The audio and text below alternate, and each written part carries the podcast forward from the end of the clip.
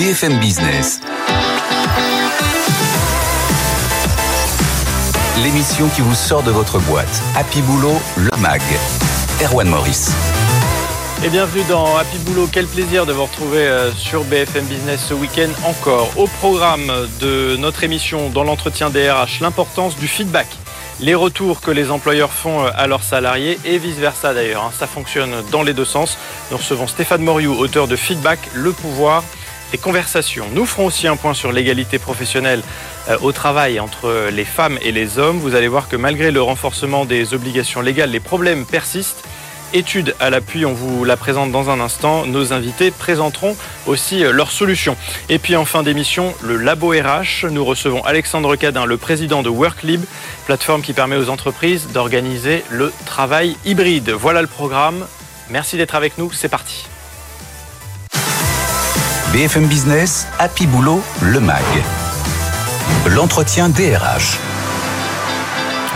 Bonjour Stéphane Moriou. Bonjour Herman. Merci d'être avec nous euh, ce week-end dans Happy Boulot, euh, auteur de Feedback, le pouvoir des conversations chez Duno, sorti le 15 mars.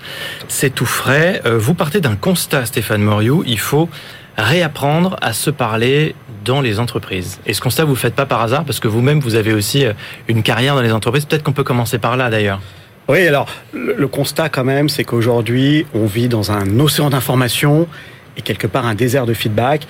On se parle beaucoup, on reçoit beaucoup d'informations, mais finalement, est-ce qu'on se dit des choses de qualité? Est-ce qu'à un moment on sait se poser? Le constat est souvent que non. Et le feedback, ça n'est jamais qu'un mot, mm. mais derrière lequel il y a un certain nombre de choses et qui, quand on va le maîtriser, va nous permettre à un moment donné de se poser et de se parler un petit peu différemment. D'ailleurs, pourquoi feedback? Pourquoi on n'utilise pas un, mot français? La langue française n'est pas assez riche pour euh, parler de ce que c'est que le feedback au sens où on va l'utiliser dans les entreprises? Eh bien, effectivement, vous ne croyez pas si bien dire. Il n'existe pas dans la langue française un mot qui dise nourrir en retour. Mm. Feed, ça veut dire nourrir, back en retour. Il y a des mots proches, il y a des mots qui sont apparentés à cette idée-là. Ça pourrait être quoi? Des retours d'expérience, voilà, des choses faire un retour d'expérience. On peut parler tout simplement de faire un retour. Si on veut être un peu plus ingénieur, on va dire euh, faire une rétroaction. Parfois, on veut dire mais pourquoi pas débriefing? Alors qui est un autre. Voilà, c'est de l'anglais encore. C'est encore de l'anglais. donc en fait, on dit que le feedback c'est un pérégrinisme, c'est un mot qui voyage d'une langue à une autre. Il n'y a pas vraiment d'équivalent. Donc on l'a gardé parce que c'est celui qui, dans l'univers business, est celui qui est un peu consacré. Le feedback, c'est aussi un outil pour motiver les salariés Oui, alors c'est un, un, outil qui va avoir plusieurs avantages, plusieurs bénéfices. C'est d'abord un outil gratos, Pas, complètement, pas complètement anodin, mais c'est un outil qui va avoir un premier impact sur l'estime de soi. Si on se partage du feedback, on va euh, remplir les réservoirs à estime de soi des autres. Et dans un monde où euh, c'est parfois un peu difficile, on fait beaucoup d'efforts, on n'a pas toujours ce retour, bah, ça va être important. Et puis de l'autre côté, ce qu'on démontre dans le livre, c'est que le feedback, c'est surtout un outil de performance. C'est pas juste un petit outil de communication, d'un truc de RH, de psychologie positive ou de développement personnel. C'est un vrai outil de performance. On peut faire de la performance sans feedback, mais vous ne pourrez jamais faire de haute performance sans feedback. Et ça, bien sûr, c'est un argument, enfin, c'est quelque un atout qu'on met en avant auprès notamment euh, des employeurs, euh, parce que parfois ils vont peut-être se dire, je vais perdre du temps à faire des retours, j'ai pas le temps. Et en fait, ce que vous nous expliquez aussi dans votre livre et à travers votre expérience, vous aussi autant que DRH, euh, c'est que euh, il y a une, plus-value derrière euh, qui est réciproque. Oui, alors mon travail en fait aujourd'hui, que ce soit par le livre ou les conférences ou les ateliers que j'anime ou les interventions que je fais dans les, dans les entreprises, c'est de montrer au comité de direction, aux managers et aux collaborateurs collaboratrices que parfois, en étant attentif à hmm. ces petits outils-là, il y a des bénéfices pour tout le monde. Euh, et je pense qu'une des choses qui a fait qu'aujourd'hui on a réussi à accompagner autant d'entreprises jusqu'à présent, c'est que on a justement montré à des comités de direction en particulier qui financent quand même ce genre de programme que c'est pas juste quelque chose pour faire joli sur une plaquette. Euh, il y a un intérêt business, il y a un intérêt. Alors je dis souvent, c'est le feedback, c'est l'outil qui permet d'être simultanément exigeant et bienveillant. On a une histoire dans laquelle euh, les dirigeants avaient beaucoup d'exigences vis-à-vis de leurs salariés. Hmm. On est dans un nouveau monde dans lequel il ne faut pas être que bienveillant, il faut être à la fois exigeant et bienveillant, et quand on cherche à cumuler les deux en même temps, il n'y a pas beaucoup d'outils, le feedback en est un. Stéphane Mario, comment on fait quand on ne sait pas faire? Parce que c'est aussi une histoire d'apprentissage, de savoir communiquer avec ses salariés, ses collaborateurs, euh, faire ces fameux feedbacks Alors la première chose, c'est d'abord l'admettre. Parce que la remarque que vous faites est très bonne, c'est de, se dire, mais tiens, finalement, je ne suis peut-être pas très bon. Ensuite, euh, ce que je démontre, c'est que le feedback, c'est comme une langue étrangère ça repose sur un vocabulaire, il y a un vocabulaire feedback, il y a une grammaire, il y a des règles feedback. Si vous voulez qu'on communique en mode feedback, il va falloir apprendre cette mhm. langue étrangère. Et comme dans cette métaphore avec la langue étrangère, vous n'allez pas devenir bilingue feedback tous les jours, du, jour au lendemain. Euh, ça fait 20 ans que je travaille vraiment sur ce sujet. Euh, depuis 2014, je l'enseigne vraiment. Euh, j'ai progressé. Je pourrais dire que je suis feedback lu, écrit, parlé, mais je me définis pas comme bilingue. Je fais encore des erreurs. je pense que c'est l'histoire d'une vie. Donc c'est un apprentissage perpétuel. On, parlait de la, manière aussi de d'appliquer son management. Il y a des, managers qui appliquent une méthode autoritaire, parfois depuis 15 ans. D'ailleurs, vous parlez beaucoup d'autorité dans, ce livre, euh, parce qu'il pense que c'est le meilleur moyen de faire avancer son service, faire avancer son, entreprise. Comment est-ce qu'on dit à un manager qui a fait ça toute sa vie il faut arrêter, il faut faire des feedbacks? Alors, on lui explique que euh, le feedback, en réalité, l'intérêt du feedback est pour nous le symptôme de quelque chose de plus grand et qui touche tous les pans de la société, pas que les entreprises, qu'on a baptisé la révolution des mmh. autorités. En deux idées. La première, c'est que depuis 300 000 ans. Nos rapports sont fondés sur des rapports d'autorité par soumission alors 300 000 ans Homo sapiens, euh, c'est le principe de la peur. Je vous fais peur, vous me faites peur, et donc je vais exécuter ce que vous voulez. Et depuis 300 000 ans, ça existe. C'est aujourd'hui challengé par une deuxième forme d'autorité. Cette autorité, on l'a baptisée l'autorité par engagement. Elle fonctionne pas sur la peur, elle fonctionne sur la confiance. Et aujourd'hui, ce qui est assez troublant, c'est que on voit des excès de l'autorité par soumission, mais on voit aussi des excès de l'autorité par engagement, parce que on ne peut pas manager une entreprise que en étant bienveillant et qu'en mettant des baby-foot partout. Et donc, il faut trouver le bon mix en fait. Hein. Exactement. Tout notre propos, c'est de dire en fait, il faut trouver le bon point de pondération entre de l'autorité par soumission, qui est un très bon moyen d'obtenir des résultats court terme, et de l'autorité par engagement, qui est un très bon moyen d'obtenir des résultats long terme. Est-ce que c'est aussi une histoire, disons, de génération, de culture, d'éducation? Est-ce que les jeunes générations sont meilleures dans ce domaine-là? Est-ce que les Américains sont meilleurs que les Européens? Est-ce qu'on peut dessiner une carte, cartographier un peu tout ça Alors, il y a des spécificités culturelles de région à région. Ce qu'on a démontré dans nos travaux avec mon équipe de recherche, c'est qu'il n'y a pas un pays qui peut se prévaloir euh, d'une parfaite exécution du feedback. Les Américains sont très bons dans le compliment, euh, dans le mmh. surcompliment même. Euh, nous, on est les champions du monde du négatif. Bon, voilà, chacun doit apprendre de l'autre. En mmh. ce qui concerne les nouvelles générations, ce qu'on observe de, dans beaucoup d'études, c'est que les nouvelles générations ont une appétence pour le feedback beaucoup plus importante que les générations précédentes. Donc elles veulent en recevoir, elles en attendent. Et quand on a des managers un peu plus seniors qui n'ont pas été formés, qui n'ont pas les clés et qui essayent mais qui ne comprennent pas complètement cette langue, ben on arrive à bah, des parfois choses. on se comprend pas. On se comprend pas.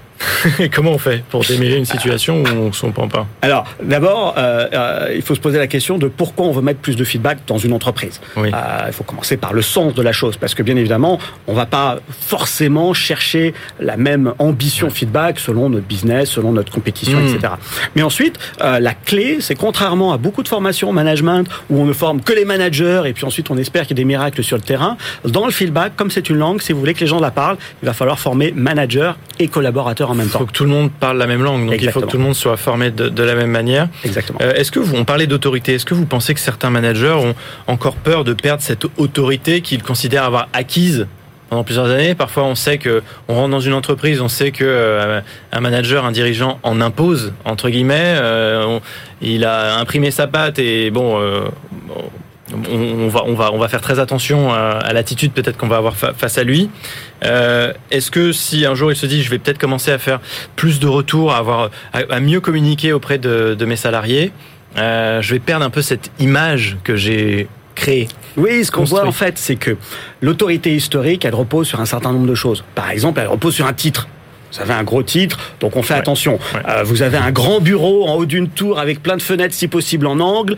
ça veut dire quelque chose.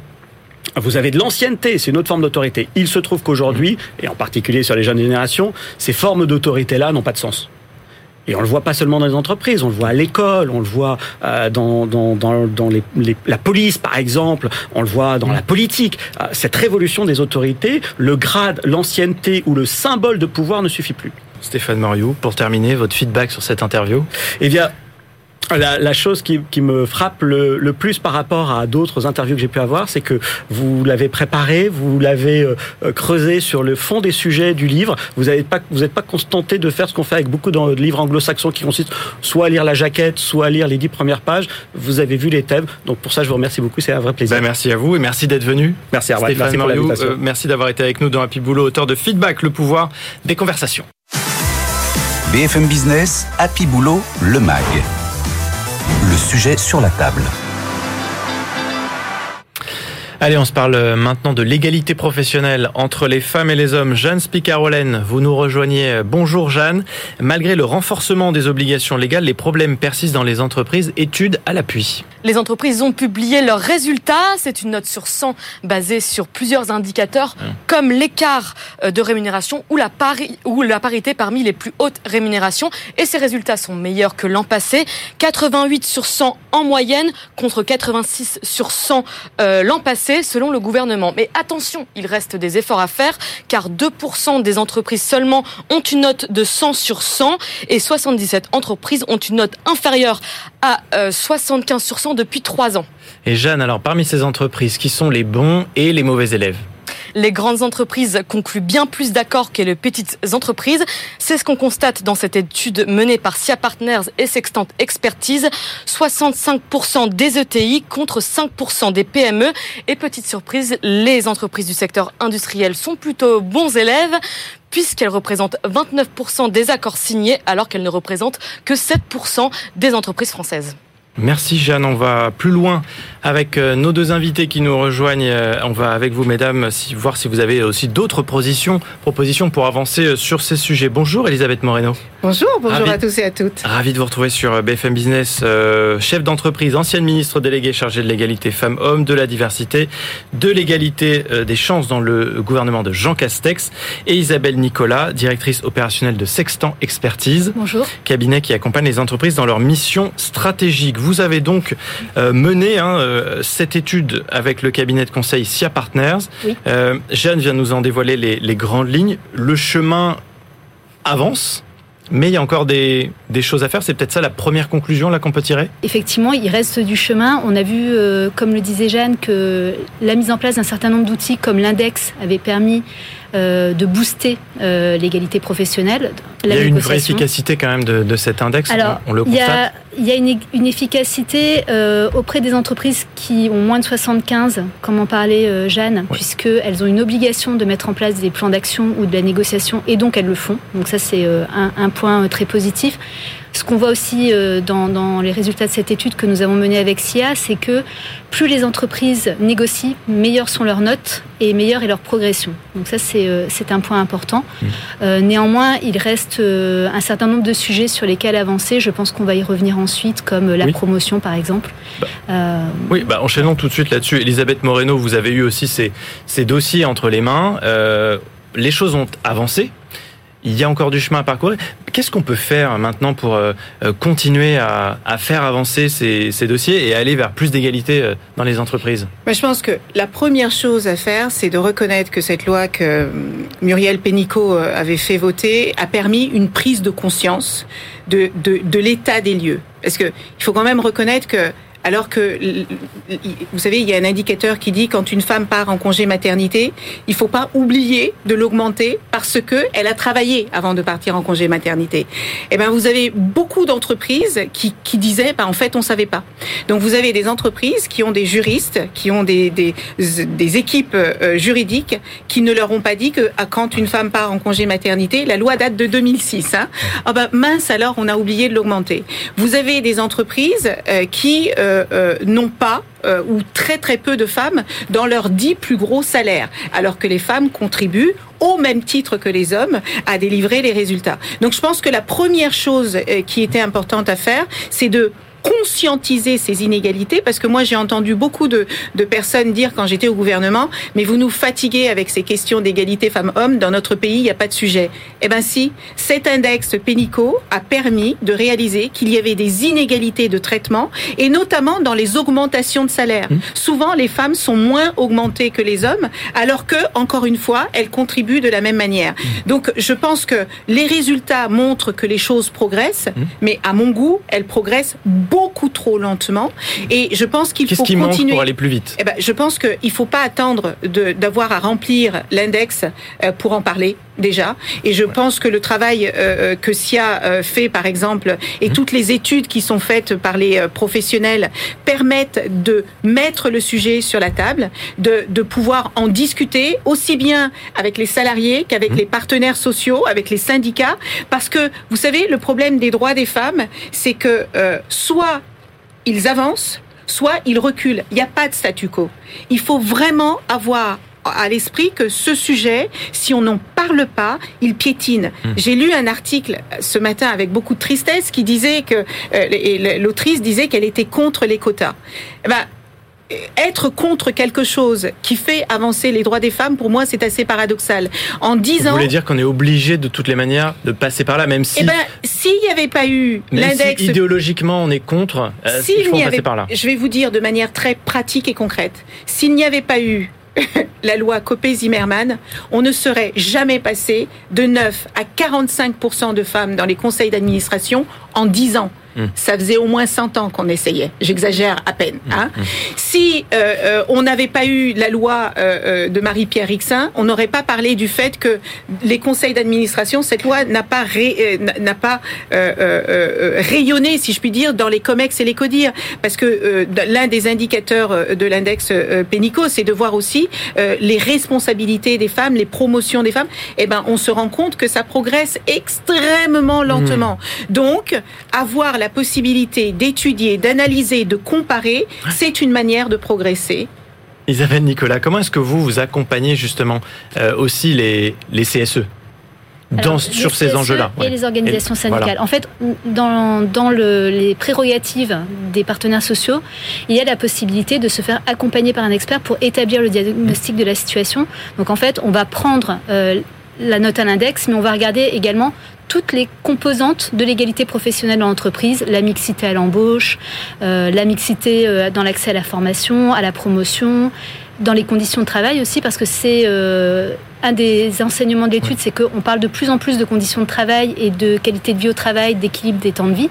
Donc ça aussi, ce sont des facteurs qui aident à l'égalité. Une fois qu'on a mis tout ça sur la table, ça fait aussi prendre conscience aux employeurs des, des failles qui existent dans l'entreprise. Ils en avaient pas forcément conscience. Alors, ce qu'on voit souvent dans la rédaction des accords, c'est que la loi prévoit euh, un certain nombre de domaines à traiter. Les entreprises choisissent parmi les domaines. Faire le diagnostic, ça permet de cibler euh, les domaines les plus euh, importants et les plus urgents à traiter pour pouvoir avoir une politique qui se mène sur la durée et avec des résultats et des objectifs qualitatifs. Ce qu'on voit aussi, c'est que très souvent, dans les accords, on va reprendre les textes de loi en disant, par exemple, on ne va pas faire de discrimination à l'embauche. Bah, super, c'est la loi. Oui, c'est la base en fait. Euh, donc il faut aller plus loin et donc euh, avoir un diagnostic qui permet de voir ben, sur tel type de de- d'emploi on embauche plutôt des hommes, sur tel type d'emploi on embauche plutôt des femmes, va permettre de dire quels moyens on met pour aller plus loin. Elisabeth Moreno. Moi, je voudrais juste insister sur le fait que euh, la loi, c'est bien, mais il faut que les entreprises comprennent que le monde euh, a changé. Beaucoup d'entre elles euh, l'ont constaté. D'ailleurs, ce sont celles qui progressent le mieux parce qu'elles font appel à, Mm. les- à des experts pour avancer sur le sujet. Mais je voudrais juste dire qu'on a une crise euh, du monde du travail aujourd'hui sans précédent. On a des jeunes qui se méfient du monde du travail, qui n'ont plus envie. Vous vous rendez compte? On a des générations Y et Z qui n'ont plus envie d'aller travailler dans l'entreprise parce qu'ils ont l'impression qu'il y a des inégalités, qu'il y a des discriminations, qu'il n'y a plus de sens. Si les jeunes n'ont pas envie de travailler, qu'est-ce qui va se passer Mm. Qui va faire prospérer ces entreprises Donc moi j'aimerais beaucoup qu'on sorte de cette dichotomie euh, femmes-hommes, comment les femmes sont traitées, comment les hommes sont traités, et que on regarde juste euh, ce sujet d'un point de vue bon sens. Pourquoi les femmes ne sont-elles pas traitées comme les hommes dans les entreprises? Pourquoi est-ce que les femmes ne sont pas payées de la même manière quand elles ont les responsabilités identiques à celles des hommes? Pourquoi? Qu'est-ce qui justifie ça?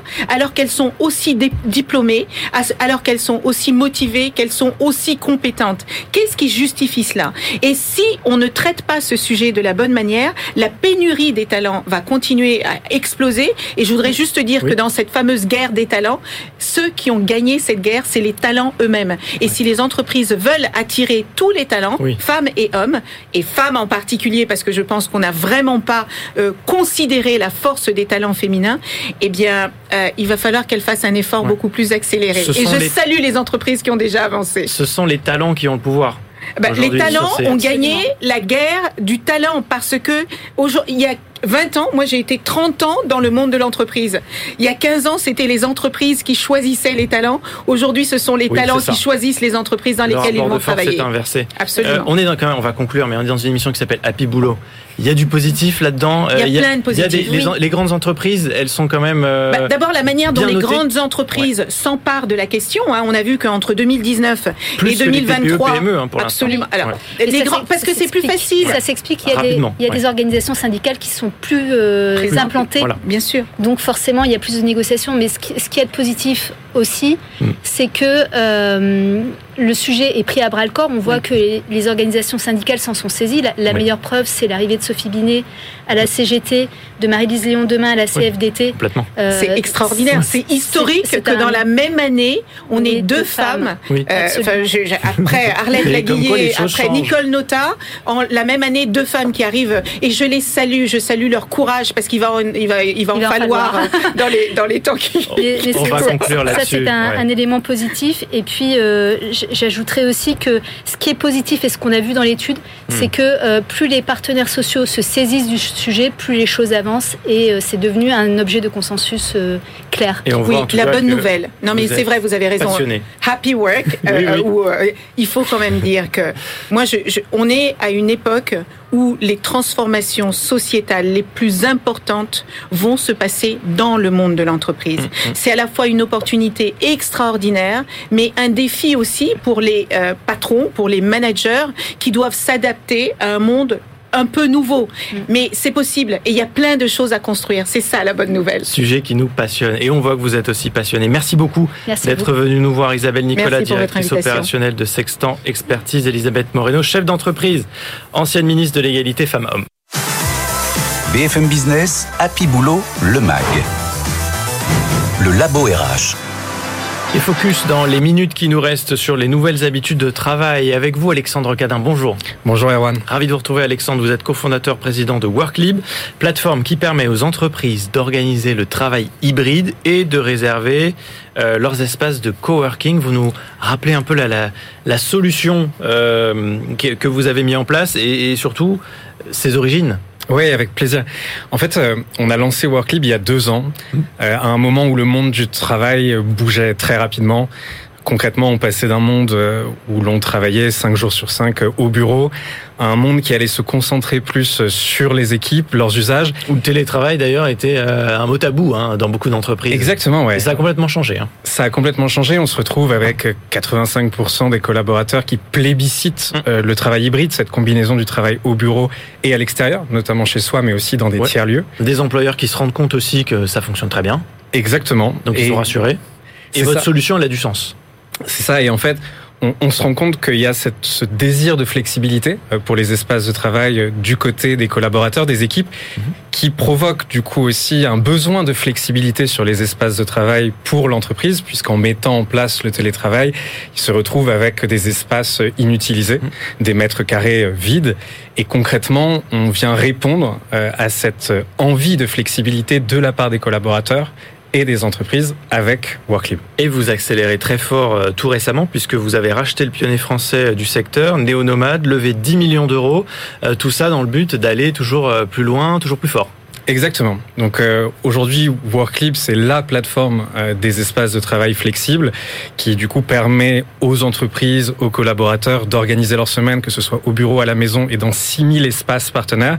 Et avec Néonomade, désormais, on a une offre qui s'est élargie sur tout le territoire français, Mmh. qui nous permet de concevoir un une, ambition internationale, en tout cas des premières euh, euh, expérimentations en Europe dès la fin de l'année. À la hauteur de ce qui existe déjà, parce que malgré tout, c'est un secteur concurrentiel. Il y en a déjà des acteurs, notamment acteurs américains, euh, qui sont sur, sur ce créneau-là. Comment est-ce que vous vous positionnez? Alors justement, on a une position qui consiste à vraiment partir du besoin de l'entreprise qui est souvent de pouvoir gérer à la fois les espaces de bureau, les espaces internes de l'entreprise et la mise à disposition d'espaces flexibles. Mmh. Notre solution, elle intègre justement la gestion des deux. On va permettre d'organiser le flex office dans l'entreprise, d'optimiser le coût économique et écologique aussi de ces surfaces, tout en mettant à disposition quantité d'espaces disponibles à l'extérieur pour permettre aux équipes de travailler au bon endroit au bon moment. Et aujourd'hui, euh, on a, je crois, la plateforme la plus convaincante sur le sujet. Vous, vous attirez d'ailleurs les investisseurs, hein, notamment le PDG d'accord, Sébastien Bazin, qui a investi euh, personnellement euh, dans votre start-up. ça, c'est un signe encourageant et c'est finalement le tampon qui valide le modèle. Oui, je crois, notamment parce que Sébastien Bazin portait une idée qui nous était très chère, qu'il appelle le work hospitality, cette mhm. question d'amener le monde de l'hospitalité vers le monde du travail, que concrètement l'expérience de travail demain devra être d'excellente qualité pour permettre aux employés de revenir au bureau et garantir une expérience de qualité continue tout au long de la semaine, quel que soit leur espace. Et on peut imaginer des partenariats, des collaborations avec bah, le groupe Accor Bien sûr, on travaille déjà euh, avec le groupe Accor euh, pour tout simplement mettre à disposition certains de leurs espaces. Ils transforment certains des lobbies en open space, des chambres en bureaux pour devenir un acteur important du coworking. Et évidemment, on met à disposition sur notre plateforme euh, notamment ces espaces. D'un mot pour conclure les objectifs sur l'année? Bien sûr, alors on consolide notre présence en France. On a élargi une offre qui nous permet de gérer des surfaces de la très courte à la très longue durée maintenant, euh, grâce à notre acquisition de Néonomade et euh, l'accélération vers euh, l'Europe qui est permise par notre levée de fonds. Worklib. Merci beaucoup Alexandre Catin. Merci Erwan. Président, euh, cofondateur qui était notre invité. C'est tout pour aujourd'hui. Vous retrouvez Happy Boulot, bien sûr en replay, en podcast. Et puis cette émission, c'est la vôtre. Ce qui nous intéresse, c'est les sujets qui vous préoccupent. Vous nous écrivez bien sûr une seule adresse avec vous à bfmbusiness.fr. D'ici là, on vous souhaite d'être heureux au boulot. BFM Business, Happy Boulot, le MAG. L'émission qui vous sort de votre boîte.